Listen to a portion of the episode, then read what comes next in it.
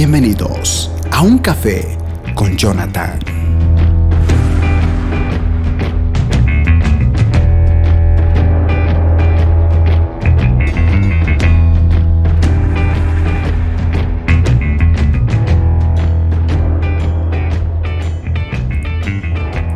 Cordial saludo a todos y bienvenidos. Estamos aquí en un nuevo mensaje en su sector de Un Café. Bueno, les tengo un mensaje creo que bastante importante, sobre todo para ya casi a mitad de año, ¿verdad? 2022, estamos en el mes de mayo. Bueno, eh, quiero que me acompañen, por favor, a leer un pasaje, uno de los pasajes quizá más conocidos, que de hecho creo que la mayoría de los que son adoradores están en un ministerio de alabanza, en su congregación, o hasta en la escuela dominical nos la han enseñado como que, en cierto modo, que tengamos que repetirla o saberla de memoria. Juan capítulo 4, verso 23 al 24. Voy a leer la versión NTV que dice de la siguiente manera. Pero se acerca el tiempo, de hecho ya ha llegado, cuando los verdaderos adoradores adorarán al Padre en espíritu y en verdad, porque el Padre busca personas que lo adoren de esa manera, pues Dios es espíritu. Por eso, todos los que lo adoran deben hacerlo en espíritu y en verdad. Hace tiempo atrás, en, en sector de un café, hace muchísimo tiempo, básicamente hablé acerca del significado, que en este caso sería adorador, que en este caso eh, podemos decir o se puede entender, de hecho hasta en el diccionario aparece que el significado de adorador es alguien que ama de forma extrema. Les invito a que puedan ver esos dos mensajes que hablé, pero hoy quiero como que, en cierto modo, avanzar un poquito en ese tema para hablar algunas cosas que me parecen muy interesantes. Sobre todo porque creo que en este quinto mes de este año 2022, uno tiene que ponerse a reflexionar qué tan comprometido está. Uno a veces está comprometido con la familia, con los amigos, con los estudios, con el trabajo. Son cosas como que incuestionables. Nadie, nadie puede decir, bueno, yo no estoy comprometido con el trabajo. Si tú eres alguien casado o mínimamente vives de manera independiente, no puedes negociar con el trabajo, es decir, el trabajo es un compromiso. Y básicamente en el ámbito que yo quiero hoy aclarar o avanzar es en el ámbito a nivel espiritual, sobre todo en el ámbito ministerial. Si estás en algún ministerio o no eres estar en un ministerio, se requiere que tú tengas compromiso. No con el pastor, no con la iglesia, sino un compromiso directamente con Dios. Entonces, en este pasaje leemos que Dios está buscando. Jesús se encuentra con la mujer samaritana y dice, mira mujer, no importa si adoran aquí allá, porque va a llegar un momento donde Dios va a reunir a adoradores que lo adoren en espíritu y en verdad. El ser humano está dividido, al menos se conoce como un ser tripartito. Alguna vez creo que escuché otro, otro término, pero para que se pueda entender como que el ser humano está dividido en tres partes, al menos en el ámbito cristiano espiritual Estamos divididos en cuerpo, alma y espíritu. Y básicamente podemos decir que tenemos un alma, que tiene un espíritu y que vive dentro de un cuerpo. Creo que no hay que explicar de que la gente que no tiene a Cristo en su corazón, básicamente son personas que tienen cuerpo y tienen alma, pero no, no tienen un espíritu, porque el espíritu viene cuando uno nace de nuevo. Primera Tesalonicenses capítulo 5, verso 23, la versión Reina Valera dice, y el mismo Dios de paso santifique por completo y todo vuestro ser, espíritu, alma y cuerpo sea guardado irreprensible para la venida de nuestro Señor Jesucristo. Tanto el espíritu como el alma y el mismo cuerpo tienen que estar guardado irreprensible para la venida de nuestro Señor Jesucristo. El cuerpo, dice la palabra de Dios, que nuestro cuerpo, ojo, nuestro cuerpo es templo del Espíritu Santo. Nuestra alma, nuestras emociones tienen que estar guiadas únicamente a Dios y debemos ser guiados por el Espíritu, los frutos del Espíritu, amor, gozo, paz, etcétera, etcétera, etcétera. Entonces, cuando el pasaje especifica de que Dios está buscando adorador, y entendemos que adorador es alguien que ama de forma extrema, pero el pasaje dice adoradores en espíritu. Y me doy la tarea de que todos los cristianos tenemos un espíritu. Los no creyentes tienen cuerpo y alma, pero no tienen un espíritu. De hecho, hasta ya se ha llegado a la evidencia de que los animales tienen alma, porque en el alma justamente están las emociones, los sentimientos, y un animal como un cachorro, un perrito o hasta un gato, cualquier otro tipo de animal, en cierto modo refleja esos sentimientos. Se sienten tristes, se sienten alegres y hay un montón de emociones que justamente vamos a ir detallando.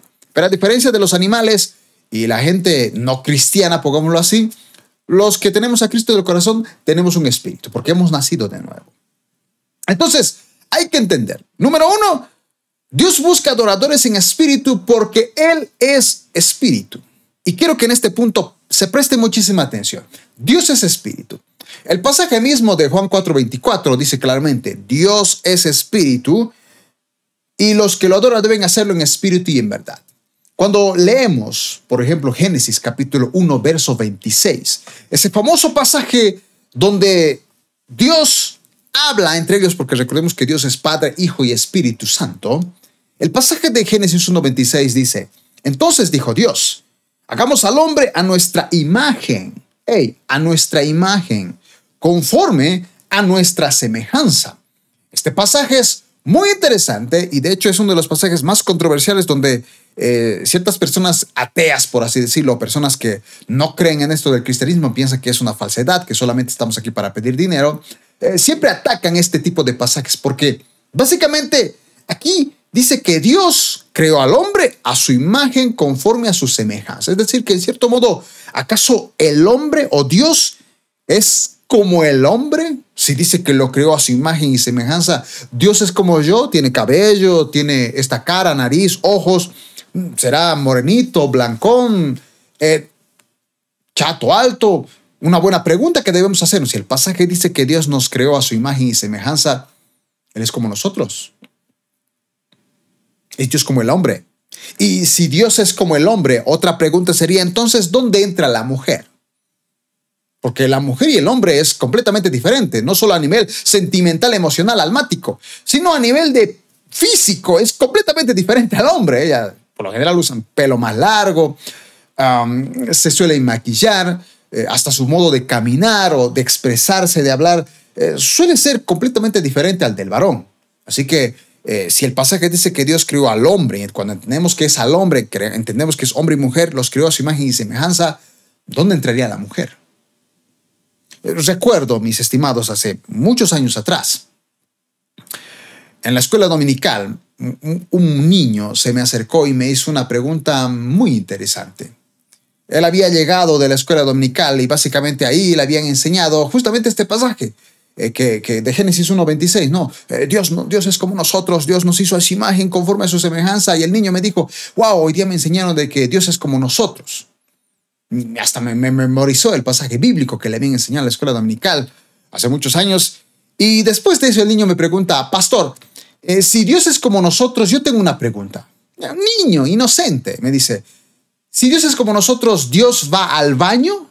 Dios hace sus necesidades, el uno y el dos, entiéndase. Entendamos que era un niño. El niño a veces tiene la inocencia y trata de preguntar y cuestionarse cosas que a veces los adultos tenemos las mismas cuestiones, pero a veces simplemente no las decimos. Pero el niño me preguntó, ¿Dios va al baño? ¿Dios es como nosotros? Evidentemente eso te pone a reflexionar y te pone a analizar lo que incluso se está enseñando en una escuela dominical, donde a veces ni siquiera los maestros tiene muy claro o tal vez en muy poca base con respecto a este tipo de cosas que insisto que son importantes, porque el pasaje dice que Dios es espíritu. Jesucristo mismo lo dijo, el Hijo de Dios. Entonces, eso nos da a entender de que aunque el pasaje dice que Dios creó al hombre a su imagen, conforme a su semejanza, hay que entender de que no lo hizo en este aspecto de cuerpo. Porque Jesús lo dijo, Dios es espíritu. Cuando nos creó a su imagen conforme a su semejanza se refería al nivel espiritual. La respuesta es que Dios no es como nosotros, Él es espíritu, puede adquirir distintas formas, pero es espíritu. Dios dijo que cuando el hombre comiera del fruto prohibido, moriría. Leamos el pasaje, Génesis 2, verso 16 al 17. Dice, pero el Señor Dios le advirtió, no puedes comer libremente del fruto de cualquier árbol del huerto, excepto del árbol del conocimiento del bien y del mal. Si comes su fruto, sin duda morirás. Aquí la pregunta es, cuando Adán, o en este caso Eva, engañada por la serpiente, comió el fruto y se la dio a Adán, ¿acaso murieron? Porque el pasaje claramente dice que, y Dios no es hombre para que mienta, ni hijo de hombre para que se arrepienta, pero ahí dice que de cierto morirás. Comieron y no murieron. Y insisto, estos son los tipos de pasajes que utilizan muchas personas ateas o aquellos que están en contra del cristianismo, que básicamente dicen, no, mira, esto se contradice y a veces uno en su inmadurez o en su poca búsqueda de las cosas de Dios no suele tener una respuesta muy apropiada. Aquí la pregunta es, ¿qué fue lo que murió? ¿Mm? Obviamente la respuesta es, lo que murió no fue el cuerpo, aunque sí, tiempo después murió el cuerpo, porque se supone que había el árbol de la vida que después Dios prohibió que lo comieran, porque si lo comían iban a vivir eternamente. Sin embargo, al comer eso, sí, pecaron, murió su espíritu. Otra pregunta.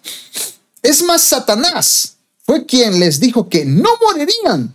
Dios mintió con respecto a la muerte por comer el fruto del conocimiento. Fíjense lo que les dijo Satanás. Génesis 3, el verso 4 a 5. No morirán si comen del fruto. Respondiendo la serpiente dijo a la mujer, Dios sabe que en cuanto coman del fruto, se les abrirán los ojos y serán como Dios con el conocimiento del bien y del mal. Es hasta como que uno diría, pero parece que Dios mintió al decir que iban a morir porque no murieron y parece que Satanás realmente tenía, porque sí adquirieron un conocimiento. Esa inocencia que el hombre tenía, la perdió. Pero aquí el pasaje no se está contradiciendo. Lo que nosotros debemos entender, y, eso es justamente lo que a mí me gusta de las escrituras, porque las escrituras no siempre te dan las respuestas. Hay historias inconclusas, hay, historias que a veces no, no tienen un, un, inicio y en ocasiones ni tienen un final. Hay personajes importantes que aparecen en la Biblia y apenas sabemos, ni sabemos su nombre. De los pasajes que a mí siempre me ha llamado la atención es de la famosa viuda que dio las dos dracmas, todo lo que tenía. Jesucristo dijo, hey, ahí esa, esa viuda, miren, todos están dando de lo que les sobra, pero esa viuda da lo que les sobró, todo lo que tenía. Y ahí terminó la historia. No, no, no, no vemos a Jesús diciendo, y esa mujer prosperó, y esa mujer será bendecida y tendrá hijos y será millonaria. No, dio todo lo que tenía. Y ahí terminó la historia. Y Jesús empieza a hablar de las profecías y tiempos finales. Son historias inconclusas que yo sé que Dios, utilizando a los autores, dejó eso así al aire libre para que nosotros escudriñando, conociendo a Dios, conozcamos los secretos del reino. Porque Jesucristo los secretos del reino solamente se los revelaba a sus discípulos. A la gente hablaba en parábolas, pero el significado únicamente a sus discípulos. Así que hay que entender que hay misterios en la Biblia que parecen sin resolver, pero que tienen su respuesta. En este caso, lo que murió fue el espíritu del hombre. Dios es espíritu. Y dijo, morirás cuando comas del fruto prohibido. Lo que murió fue el espíritu. Cuando creó al hombre a su imagen y semejanza, no era en físico, no era en cuerpo, era en espíritu. ¿Por qué? Porque Él es espíritu. Él no murió físicamente, pero sí espiritualmente. Entiéndase Adán. Génesis 3, verso 9 al 10 dice, entonces el Señor Dios llamó a Abraham, ¿dónde estás? El hombre contestó, Estoy caminando por el huerto, así que me escondí, tuve miedo porque estaba desnudo. Había muerto espiritualmente que se sentía desnudo. Esa inocencia que tenía donde podía estar desnudo junto a su mujer se había perdido. Ahora, el nuevo nacimiento, lo que nosotros conocemos como el nuevo nacimiento, tiene que ver con el nacimiento del Espíritu. Jesucristo tiene un encuentro con Nicodemo. Nicodemo era un fariseo, alguien que conocía las escrituras y hasta, en cierto modo, ya veía en Jesús un hombre de Dios porque Jesús hacía milagros y, Nicodemo decía, nadie, eh, hijo del diablo, puede hacer milagros. Este tiene que ser hijo de Dios. Y aunque evidentemente por no tener pleitos con los demás fariseos, eh, fue a buscar a Jesús de noche. y el pasaje, leamos el pasaje. Palabras de Jesús por si acaso. Juan, verso 3, o capítulo 3, verso 3 al 5, dice, Jesús le respondió, te digo la verdad, a menos de que nazcas de nuevo, no puedes ver el reino de Dios. ¿Qué quieres decir? exclamó Nicodemo.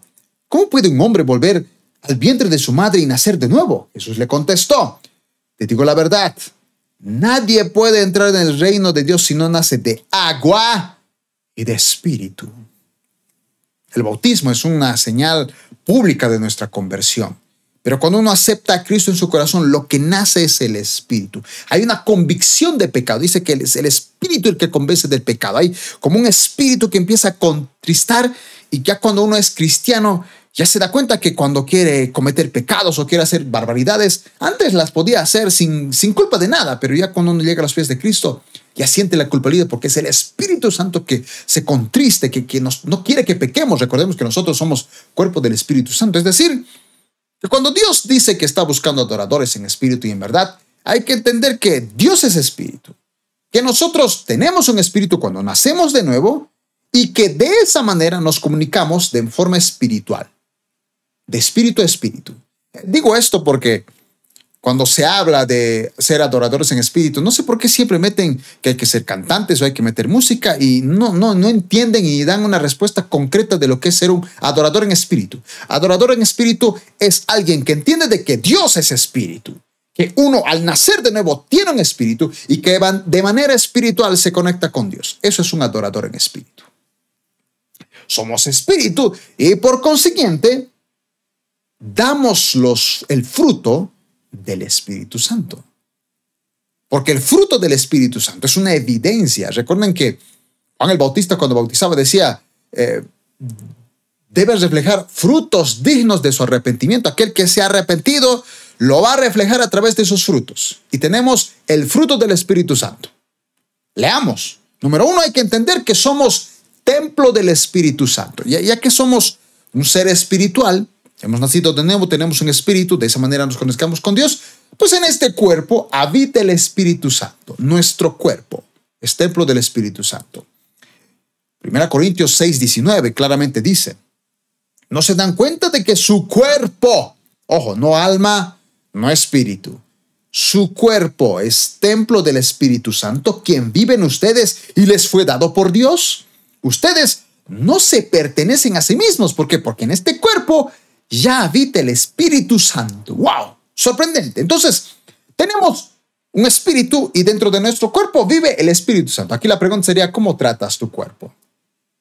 A veces uno está obeso, come mucha comida chatarra y así como estás tratando, tratando tu templo, ahí es donde habita el Espíritu Santo y, el Espíritu Santo puede manifestarse a través de ti, pero si tú estás enfermo con colesterol, o apareces en el hospital por una mala alimentación, por más que el espíritu quiera librarte, tu cuerpo no va a funcionar. Mis estimados, a veces la gente piensa de que no, no, no, yo puedo comer lo que sea y al fin y al cabo Dios me cuida mi cuerpo. No, nuestro cuerpo, los alimentos, tenemos libertad para hacer lo que queramos, pero tenemos que recordar que dentro de nosotros está el Espíritu Santo. Por consiguiente, ¿cómo cuidas tu cuerpo?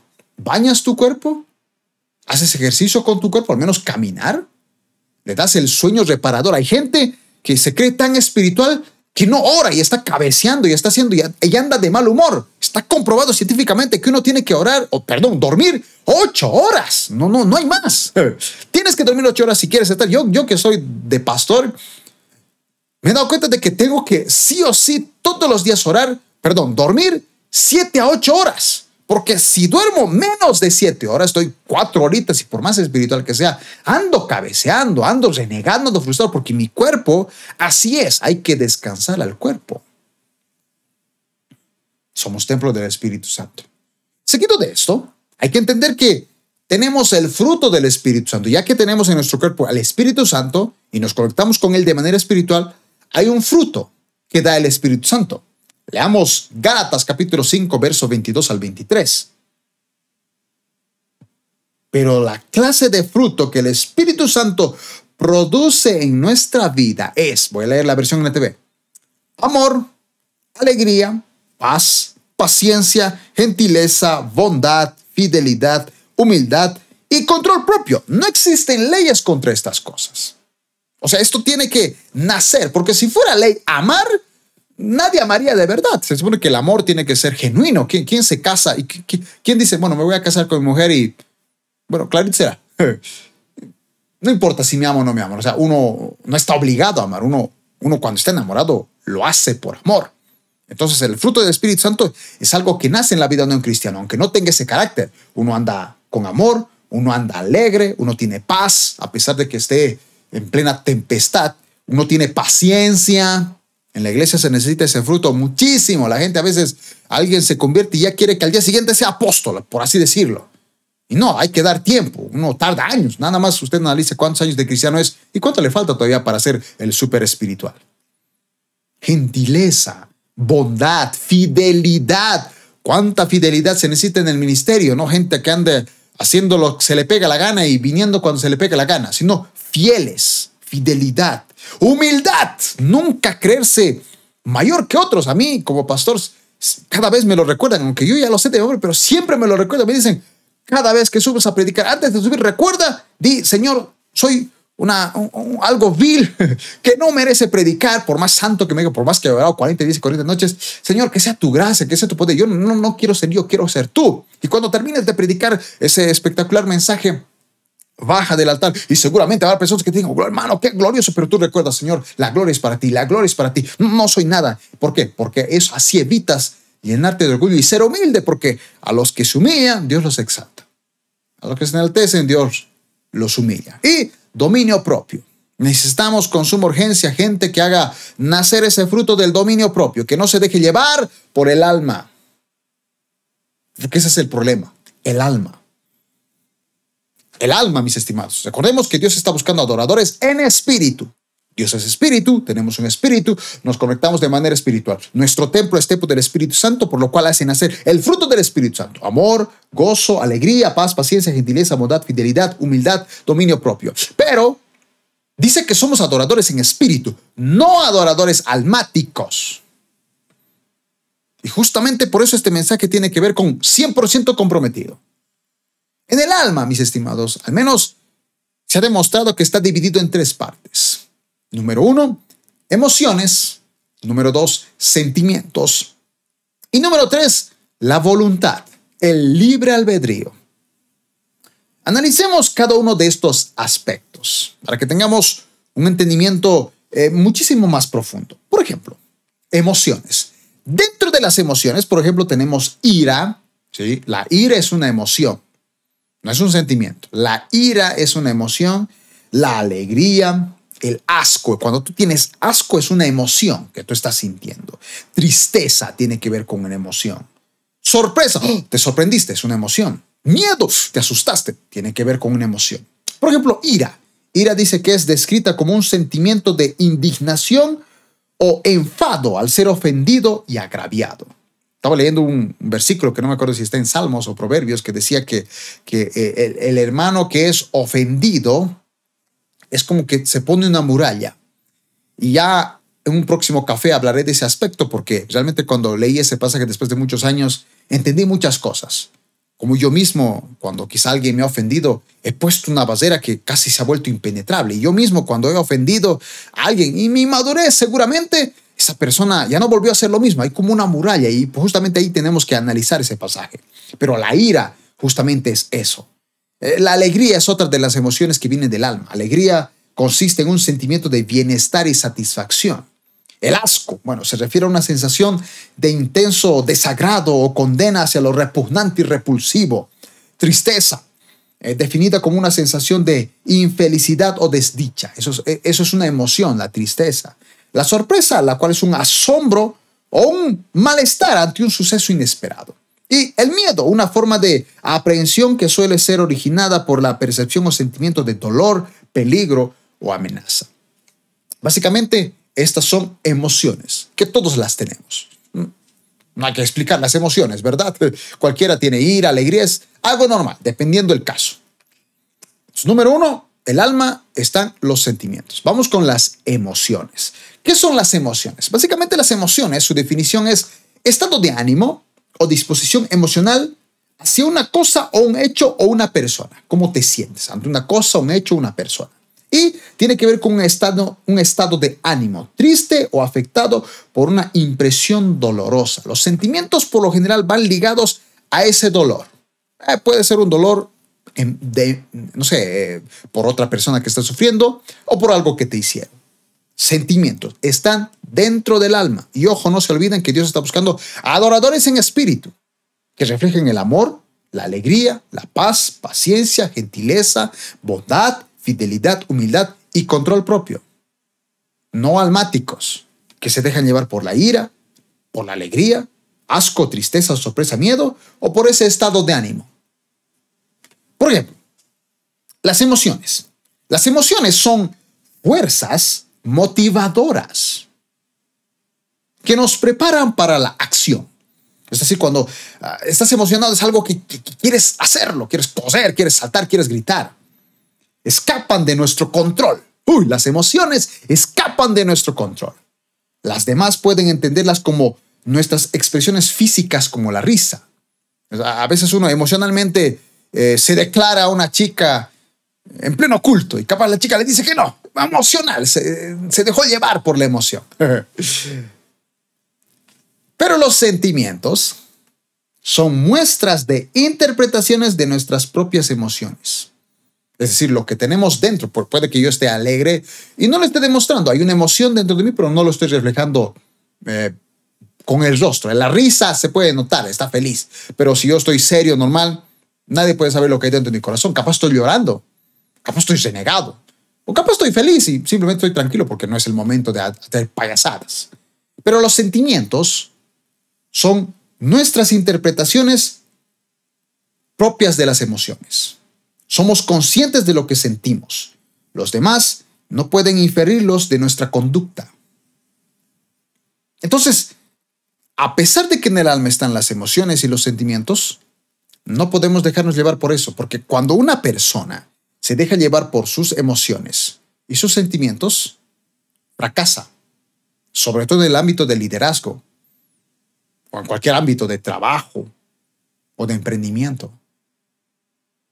Y falta una, la voluntad, porque el alma está dividida en tres partes, sentimientos, emociones, la voluntad. La voluntad básicamente es capacidad humana de decidir con libertad lo que se desea o lo que no. También es el deseo o intuición o cosa que se desea. Básicamente, el libre albedrío tiene que ver con tu voluntad. Y es curioso porque a pesar de que Dios está buscando adoradores en espíritu, respeta tu voluntad, respeta tu alma. Porque esa voluntad, ese libre albedrío, es lo único que Dios no puede tocar. No puede, no, no, él, no te puede obligar, por, por, por más que yo sea pastor. Si yo no voy al culto y no predico y me importa un pepino lo que vaya a pasar porque la gente me estaba esperando, no me va a caer un rayo. ¿Cuántos cristianos se van a tomar y nunca les ha pasado nada? ¿Cuántos cristianos están en fornicación o mienten o roban o son chismosos o simplemente no, no, no, muestran el carácter de Cristo y, siguen vivos?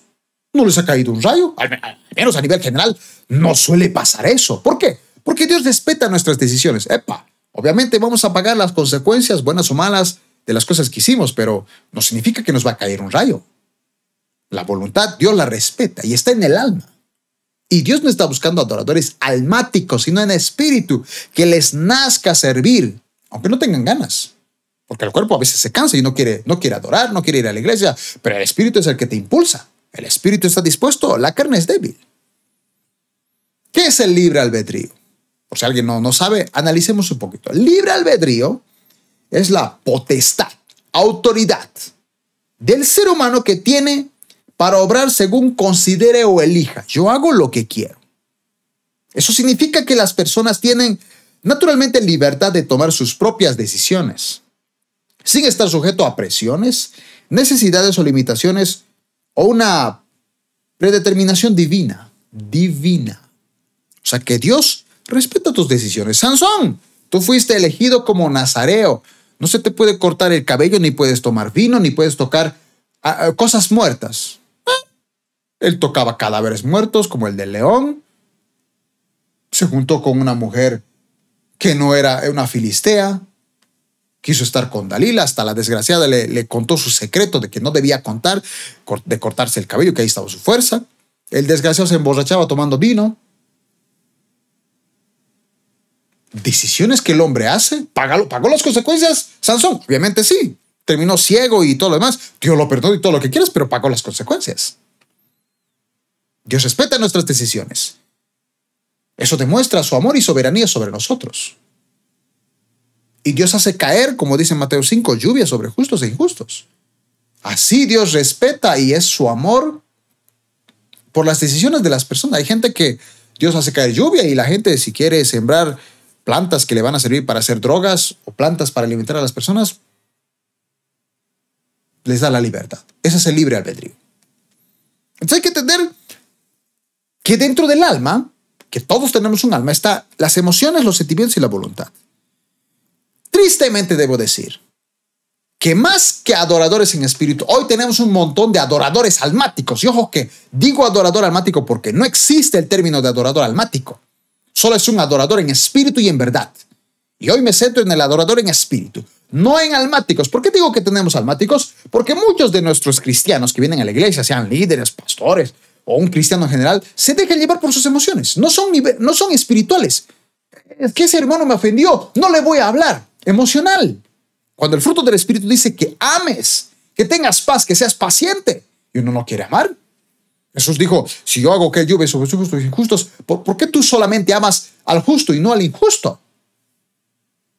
Ahí te das cuenta de que tenemos un montón de adoradores almáticos que como no sienten de orar, como no sienten de asistir a la iglesia, como no sienten porque terminó con su chica o, o peleó con su pareja, ya no voy a venir a la iglesia. Así es.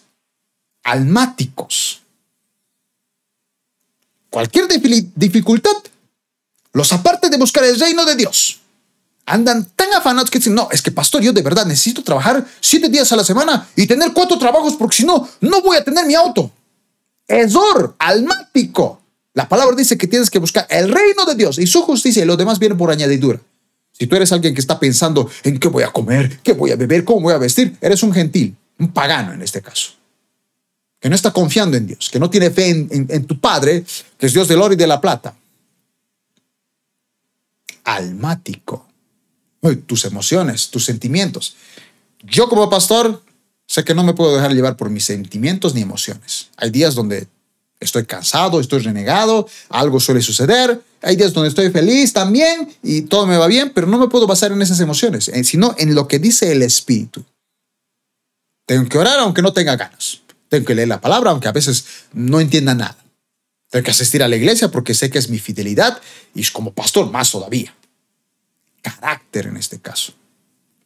Son personas los adoradores almáticos, a las cuales el trabajo se volvió su prioridad antes del reino de Dios, como le dije.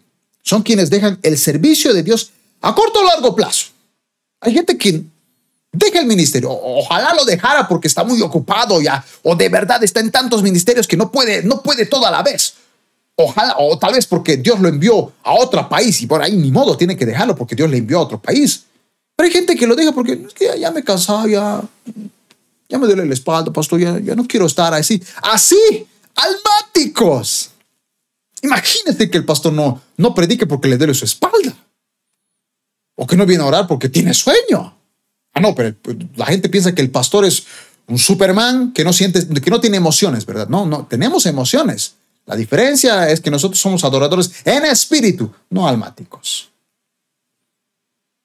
Santiago capítulo 1, verso 5 al 8 en la NBI dice, si a algunos de ustedes les falta sabiduría, pídasela a Dios.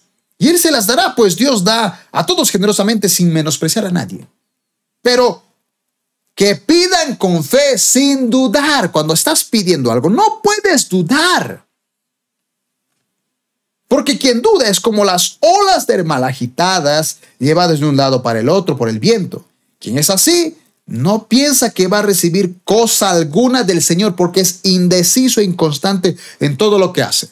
Si tú no tienes fe de que Dios, si tú buscas su reino, entiéndase, lo buscas en oración, lo buscas en palabra, sirves en tu iglesia, pasa los evangelismos, estás involucrado en que otras personas comiencen a Dios. Ese es buscar el reino de Dios. Si, si sabes que ese es el reino de Dios y lo buscas, aunque trabajes cuatro horas porque no hay más trabajo y tengas un sueldo miserable, Dios va a proveer lo que tú necesitas. Eso es fe.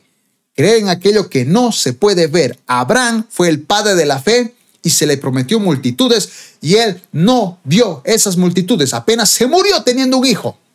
Vio una visión de cómo Dios le iba a dar multitudes, pero no las vio. Para que tú te mueras creyendo de que Dios te va a ser padre de multitudes, pero tú no los veas, pero sabes que es palabra de Dios y te mueras apenas teniendo un hijo, eso sí es fe. Porque la fe es la certeza de lo que se espera, la convicción de lo que no se ve.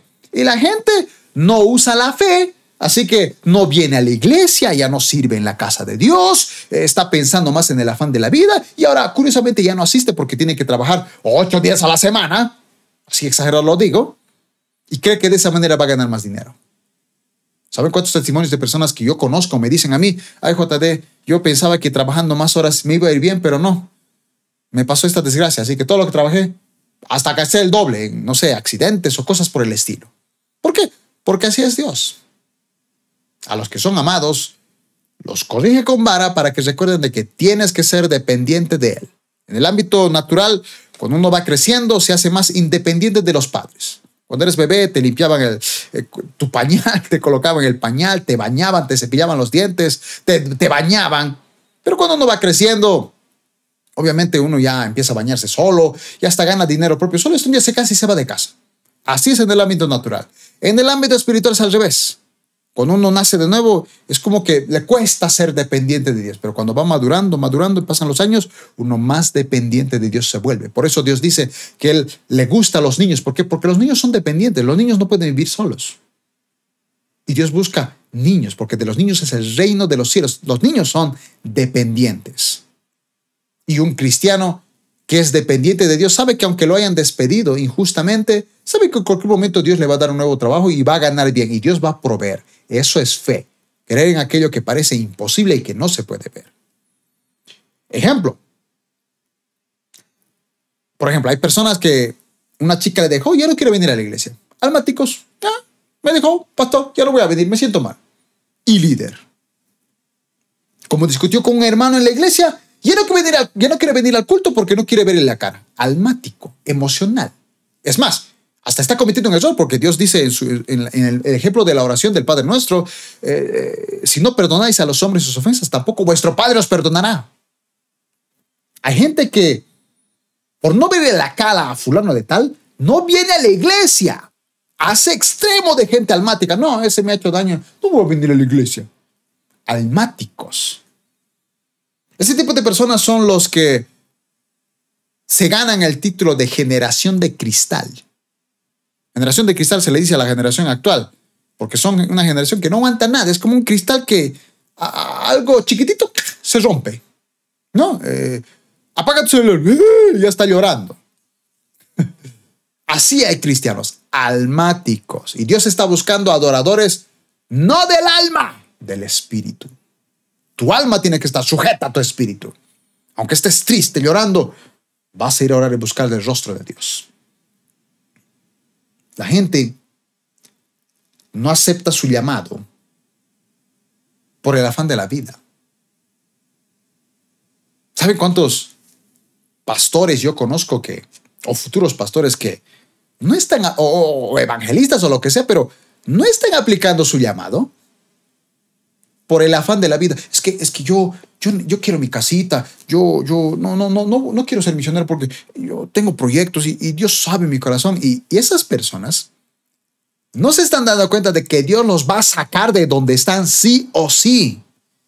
Porque cuando Dios te, te, utiliza y tiene un llamado para ti, te guste o no, te va a sacar de ahí. Y no digo que al decir que tal vez no te gusta, no significa que tú no seas bueno para eso. Y, aquí voy a contar mi testimonio propio.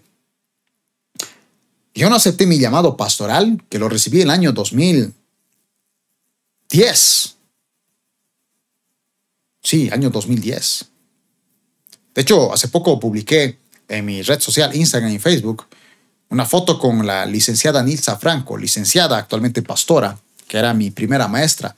Yo en ese entonces en la iglesia eh, necesitaba estaba buscando el rostro de Dios año 2008, 2009 y decía, Señor, necesito, necesito, no sé, tener un depósito, no, sabía si entrar en un instituto bíblico, algo por el estilo, pero no sabía dónde, como yo vivía en una iglesia y había tantos institutos bíblicos de distintas denominaciones, a veces no sabía cuál estaba orando, Señor, ¿qué hago? ¿Qué hago? Quisiera un instituto, ojalá en mi iglesia haya, pero no, no, aquí no hay un instituto. Y justo ahí apareció una hermana de Guatemala, la licenciada Nilsa Franco, que básicamente llegó y dijo, hermanos, yo voy a abrir un instituto aquí en Bolivia porque Dios me llamó aquí a Bolivia. Para mí, aunque ella evidentemente tiene un llamado con toda Bolivia y ha abierto un instituto en otros países y en varias ciudades acá de Bolivia, yo sentí que era Dios respondiendo a mi oración y me metí a su instituto bíblico y ella me confirmó, año 2000, 2010 de que yo era pastor. Dios ya me lo había dicho, pero ella fue utilizada por Dios para confirmarme ese llamado. Pero yo no apliqué ese llamado hasta el año 2019 que empecé a asistir a mi iglesia. Año 2019. Imagínense. Hice evangelismos, trabajé en radio, estuve de liderazgo en mi iglesia, pero nunca quise aplicar el pastorado. Hasta tuve oportunidades. Algunas me dijeron los pastores, te queremos enviar a tal lugar. Y decía, no, no, no, no, todavía no. hasta un pastor me dijo, oye, ¿no quieres trabajar conmigo? Y yo, no, no, no, no, no. Que estaba huyendo al llamado pastoral. Y me acuerdo que en el año 2009, 2019, cuando llegué a la actual iglesia donde estoy asistiendo, donde de hecho ya soy pastor, empecé a llegar y me trasladé de casa me trasladé para estar lo más cerca a la iglesia. Y la casa, pues era bastante carita nomás el alquiler que tenía que pagar. Pero yo feliz porque ganaba bien. Estaba ganando bastante bien, honestamente. Y ahí, ni bien llegué a esa nueva casa, ni bien me establecí en la iglesia, Dios me dijo, quédate acá. Dios me cortó el sueldo. Sí, ese rato no entendí que era Dios. Después me di cuenta de que era Dios, muchos meses después. Todo ese tiempo empecé a orar. Marzo, abril, mayo, junio, julio, hasta principios de agosto. Mi oración era, Señor, como uno de tus hijos que te sirve, que te honra aquí, se quedó sin dinero. Tantos meses, Señor, mis ahorros están acabando. Provee, Señor, tú eres Jehová Jiré. Clamando, ¿no? Lo que todos hacemos. Y ahí, después de mucho tiempo de búsqueda de oración, Dios no me dijo, este es el trabajo que te voy a dar, este es el presupuesto que vas a volver a recuperar. No, como si fuera un grito, como si fuera una especie de trompeta, cornetas, una de esas bocinas gigantescas, llorando, Señor, ¿dónde está la economía? Dios me dijo, ¿y tu llamado? Así clarito, no tuve que ni esperar que Dios lo repitiera dos veces. ¿Y tu llamado?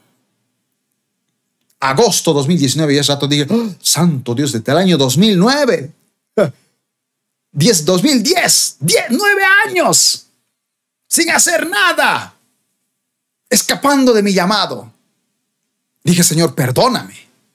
Estoy huyendo de mi llamado. Me tuviste que cortar el sueldo para que yo abriera mis ojos de que me estás llamando. Porque cuando Dios te llama, te va a sacar de donde sea, hermano. Y créeme, y, para eso, y para que aceptes el llamado, no te puedes basar en tus emociones. Porque el presupuesto no volvió, por si acaso. Fui con mi pastora en ese entonces le conté mi testimonio y ella me dijo, yo ya sabía que tú eras pastor desde el momento que llegaste, aunque nunca te escuché predicar ni nada, yo sabía que eras pastor. Así que llegué así. Acepté mi llamado, me metí al seminario de las asambleas de Dios porque sabía que, ok, ya no, estoy aplicando mi pastor, pero necesito depósito, necesito aprender de los expertos, de los otros que ya son pastores, más, más años que yo, necesito aprender de ellos, así que me metí ahí. Y en medio de eso, nunca voy a olvidar una de las cosas que Dios me habló. En octubre de ese año 2019 Dios me dijo, prepara mensajes, bosquejos. Yo, no predicaba. Era nuevo en esa iglesia, no, no estaba predicando. Pero Dios me dijo, prepara mensajes porque en cualquier momento vas a predicar. Obviamente yo uno que otro hice mensaje, pero a veces no lo hacía porque decía, bueno, ojalá si predico cada semana es como que tienes que, si, si leer la Biblia y cosas así, ¿no? Tienes que hacer bosquejos. Pero no, no los hacía, hacía unos cuantos, pero no todos. Llega 2020, la pandemia, ahí sí no había pretexto. Y yo, que había, mi, sueldo había sido cortado hace el, agosto del 2019, que de hecho yo ganaba mil dólares a tres mil dólares mensuales, a no ganar nada. Con la pandemia todos esos ahorros empezaron a desaparecer. Y Dios, a pesar de que me confirmó el llamado, no me devolvió el sueldo. Estaba probando si yo era un adorador en verdad, no un adorador almático. Así que en medio de esa pandemia, yo sí viví por fe. Aquí se lo digo delante de los ojos de Dios, yo sí viví por fe. Porque algunos dicen, no, yo viví por fe y andan trabajando. No, no, yo no tenía trabajo. Literal, no tenía trabajo y ni se podía salir. Y cada mes el sueldo del alquiler tenía que estar, tenía que pagarse. La dueña no era de, ah, vamos a rebajarle. No, no, no, no, no. Aquí se paga y se paga y punto. Y si no, te vas. Así.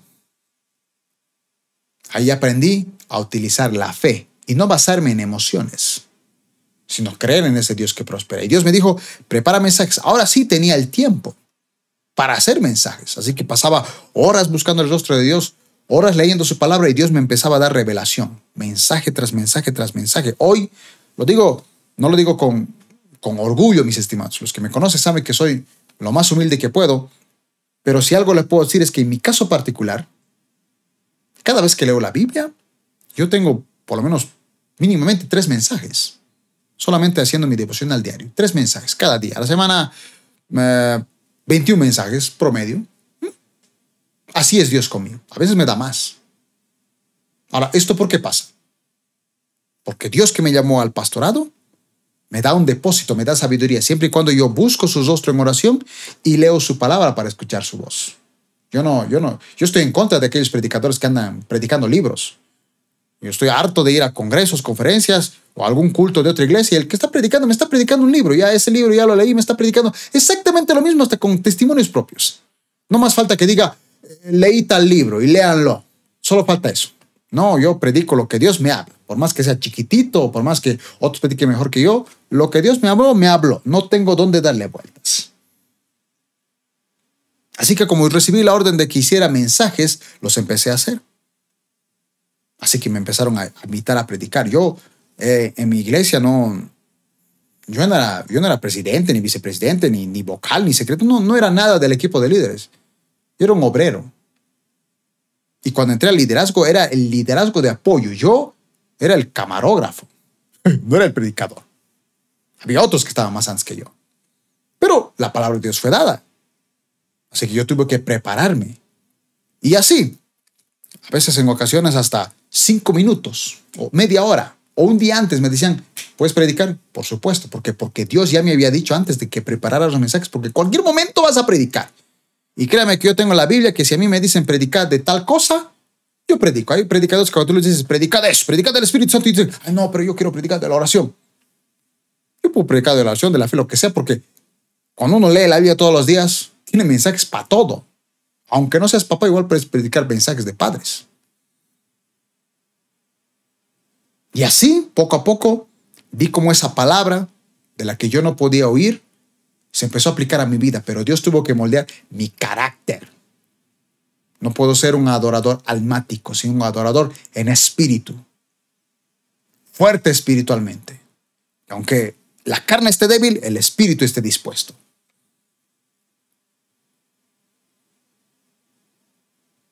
¿Cómo uno logra esa madurez? Porque yo sé que aquí, cuando hablamos de compromiso, hablamos de madurez. ¿Cómo uno logra ser alguien maduro a nivel espiritual? La respuesta, compromiso. Compromiso significa obligación adquirida.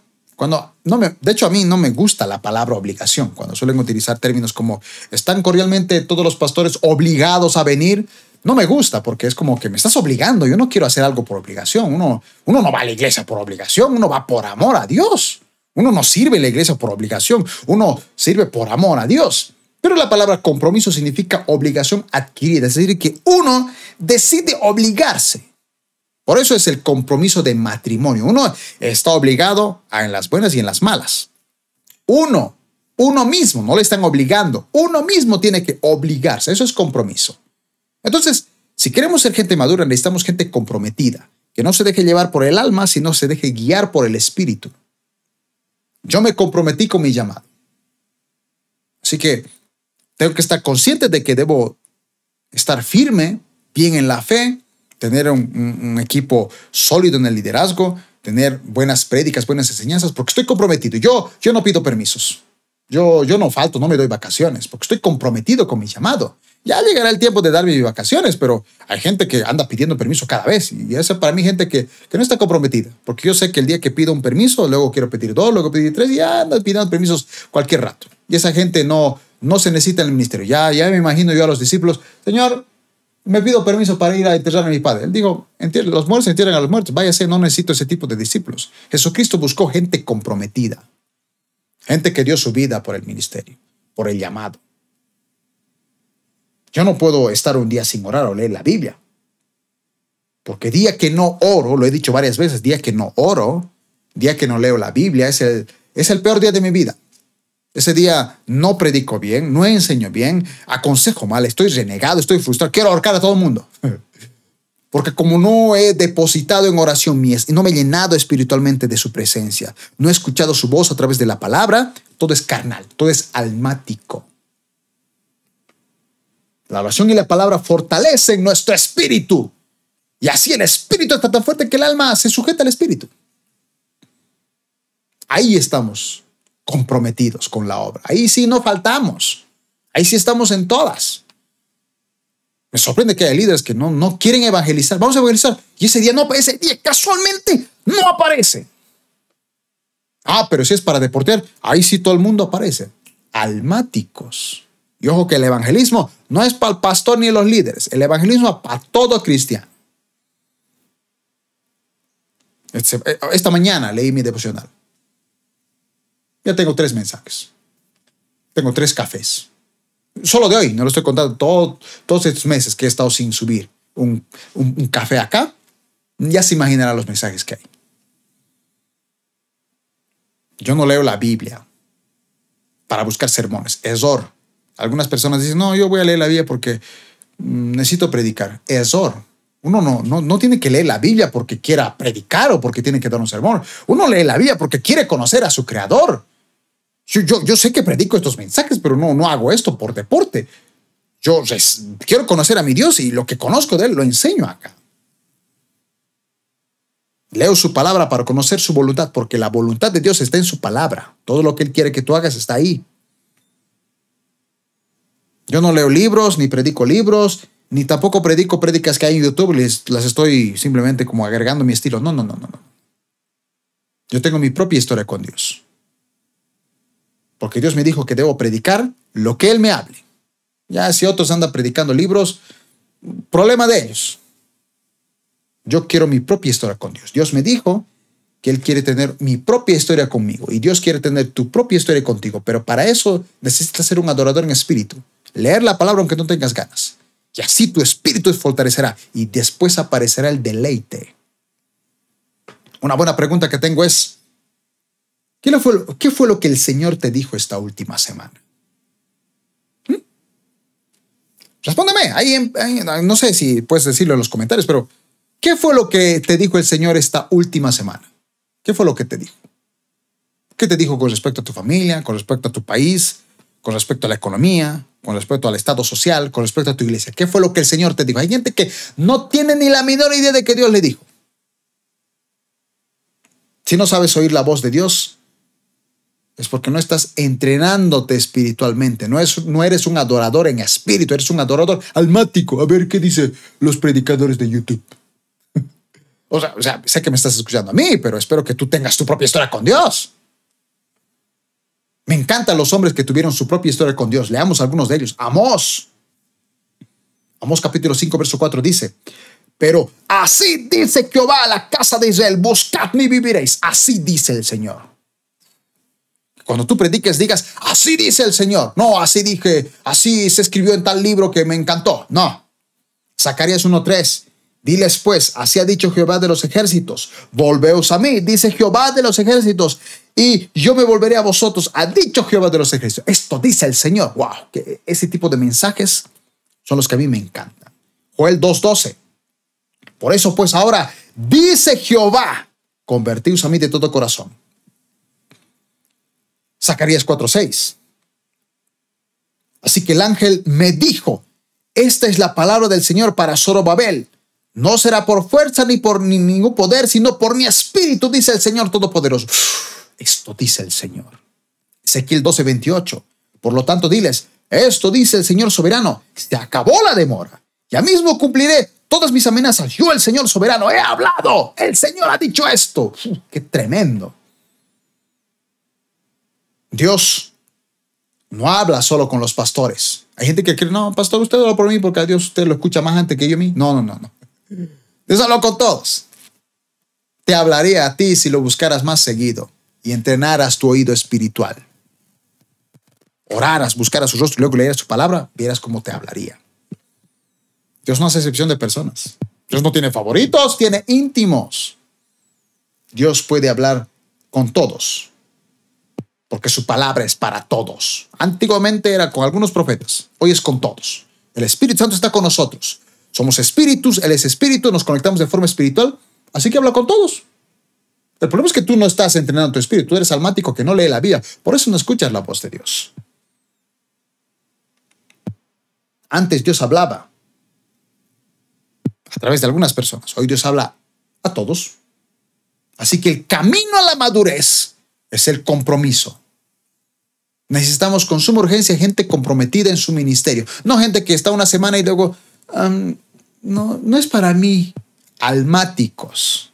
Primera Corintios 14, 20, NBI dice, hermanos, no sean niños en su modo de pensar, sean niños en cuanto a la malicia, pero adultos en su modo de pensar. Donde deberíamos ser inmaduros es en pecar.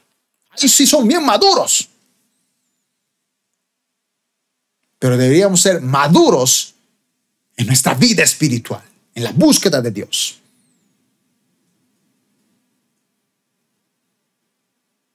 Como alguna vez dijo alguien, uno debe ser natural en el ámbito sobrenatural y sobrenatural en el ámbito natural. Eso es madurez.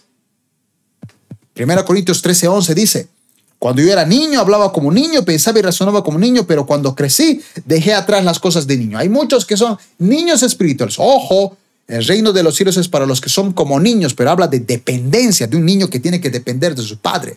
Pero a nivel de manera de pensar, no debemos ser como niños. Esa vida pasa de no me gusta orar, entiéndase, no me gustan las verduras, no, no, no, no me gusta hacer la tarea. Eso es de niños. Ya no deberíamos ser así. Deberíamos anhelar carne sólida. Seguimos hablando de arrepentimiento. Seguimos trayendo testimonios de la iglesia cuando deberíamos hablar de temas profundos. Para maduros. Carne sólida. Hebreos 6.1. La primera parte dice, por eso, dejando a un lado las enseñanzas elementales acerca de Cristo, avancemos hacia la madurez cómo se veía la vida de los hijos con padres inmaduros. Imagínense cómo vivirían niños con padres inmaduros.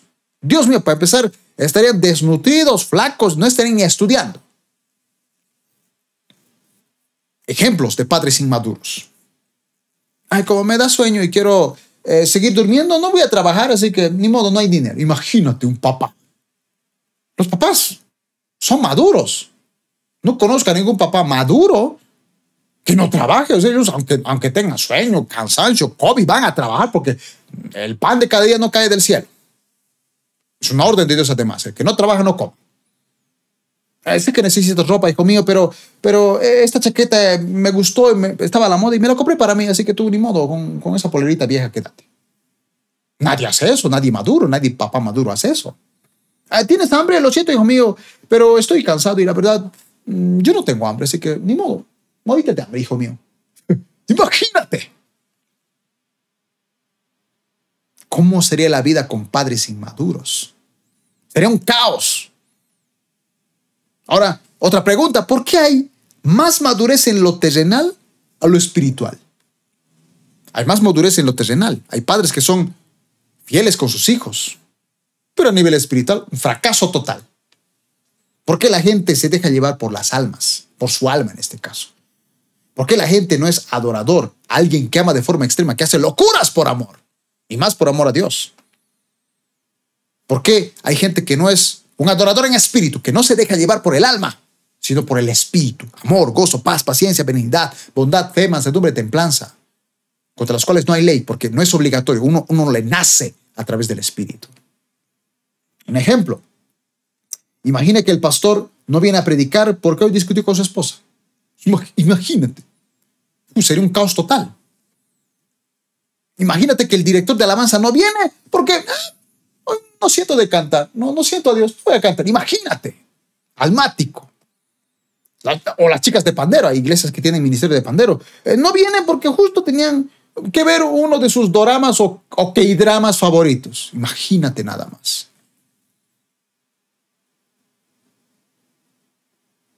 ¿Por qué hay más madurez en lo terrenal y tanta inmadurez en lo espiritual? Por falta de compromiso. Los padres están comprometidos, aunque estén cansados o enfermos, a darles el pan de cada día a sus hijos y sus necesidades. Los pastores están comprometidos que aunque estén desanimados, cansados, sin ganas y con gente que le falla, obedecen a su llamado. ¿Por qué? Porque están comprometidos.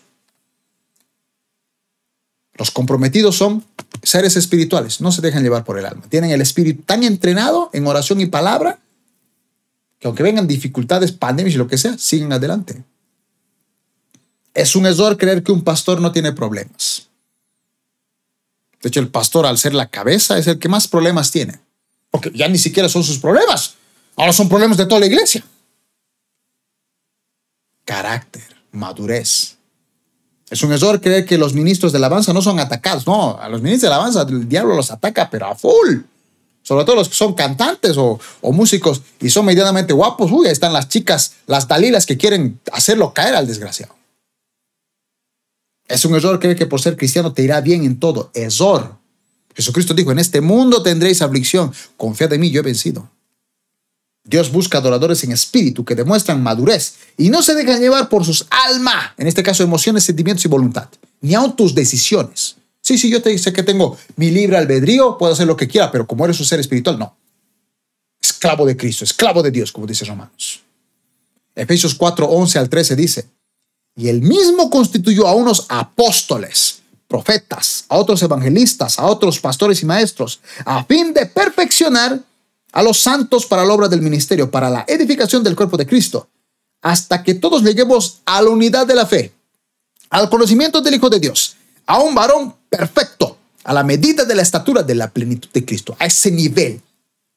Madurez de la medida de la estatura de la plenitud de Cristo es la meta de todo cristiano. Usted no tiene que parecerse ni a Marcos Witt, ni a Dante Gebel, ni a Itiel Arroyo. No, no, no, no, no, no. Aquí no nos interesa cualquier otro predicador. Usted debería anhelar, desear parecerse a Cristo, porque Él fue perfecto.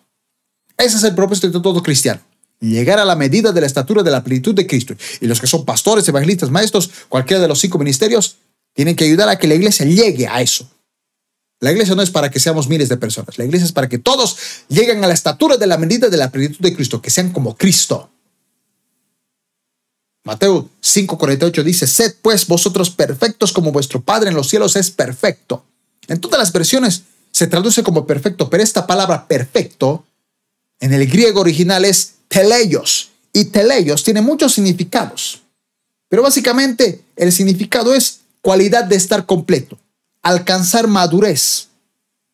O sea que cuando somos seres espirituales y tenemos que ser como nuestro Padre que es perfecto, porque el pasaje de Jesucristo dijo, ustedes tienen que ser perfectos como su Padre es perfecto, se está diciendo, ustedes tienen que ser maduros, como su Padre en los cielos es maduro. 100% comprometido. Cristo estuvo tan comprometido que aunque le dolió calada y del Getsemaní dijo, Señor, pasa de mí esta copa, fue la cruz. Eso es compromiso. Ser perfectos con Dios tiene que ver con madurez.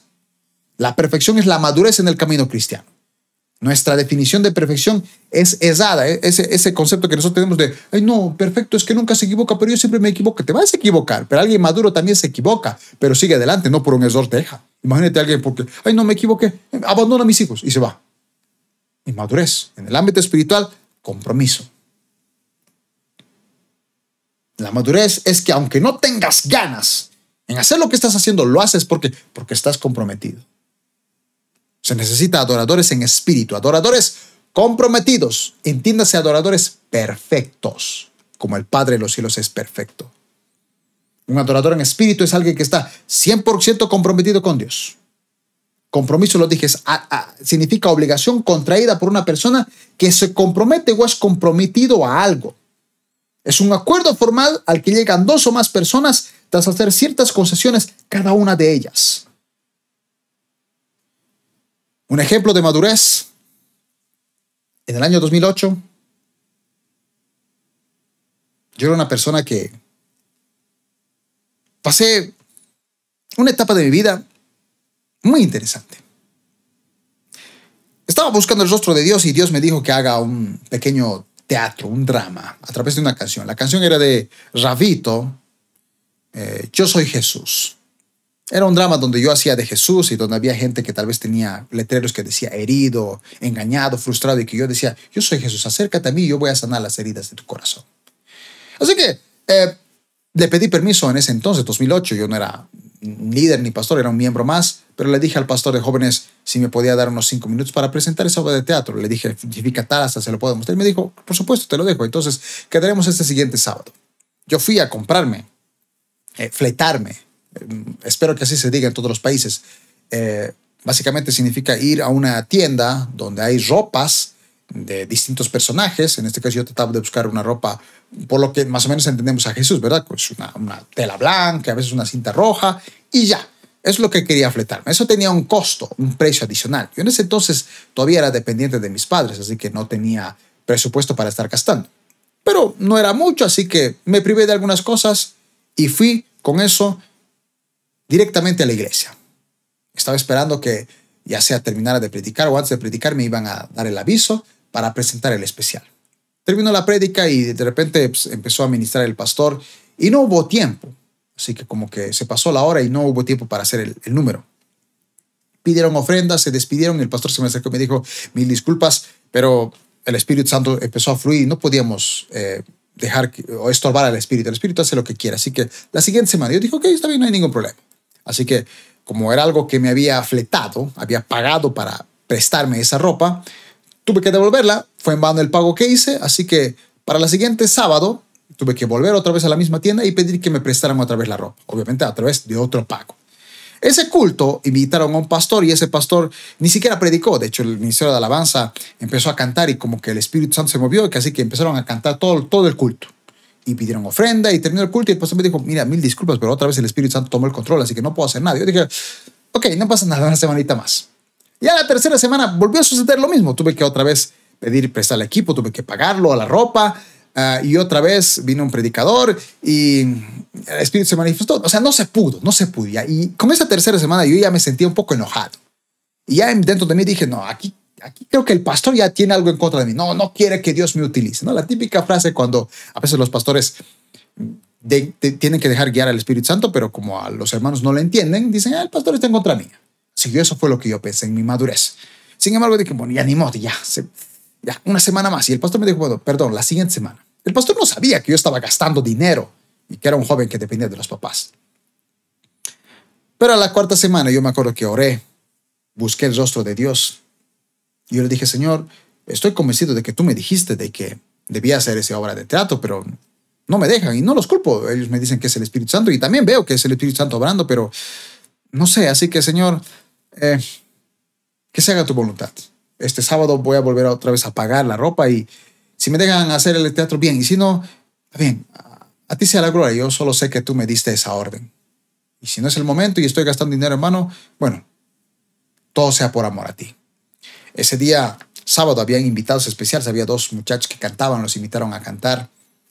Eh, fue el mensaje, terminó el mensaje. Y antes de que terminara el mensaje, se me acerca el pastor, me dice, y yo pensé que me iba a decir algo como, vas a disculpar, pero esta vez tampoco, pero antes de que él hablara, yo le dije, mira, ¿sabe qué, pastor? Si hoy no se puede, no se preocupe, yo la siguiente semana estoy listo y preparado, no hay ningún problema. Y el pastor me dijo, no, no, no, no, no, es el momento perfecto, ahorita terminan y entras por favor a dar tu, tu, tu drama. Así que terminaron y yo entré con mi drama y lo único que puedo decir es que fue glorioso ese momento. Hice mi drama, había varios chicos que de tiempo estaban viniendo a la iglesia y al ver el drama estaban llorando con las lágrimas. Dios los había tocado a través de ese drama. Ese día entendí que uno necesita madurez. Porque qué tal si por la primera que el pastor me decía, no, no, no, hoy no puedes, yo ofendido, ¿eh? Decía, nunca más, me voy de la iglesia. Dios nunca me va a utilizar como pastor. Me estaba probando en la obediencia a mi pastor, en entender que Dios tiene el control y que cuando Dios te dice, haz esto, lo tienes que hacer y no importa cuánto dinero gastes.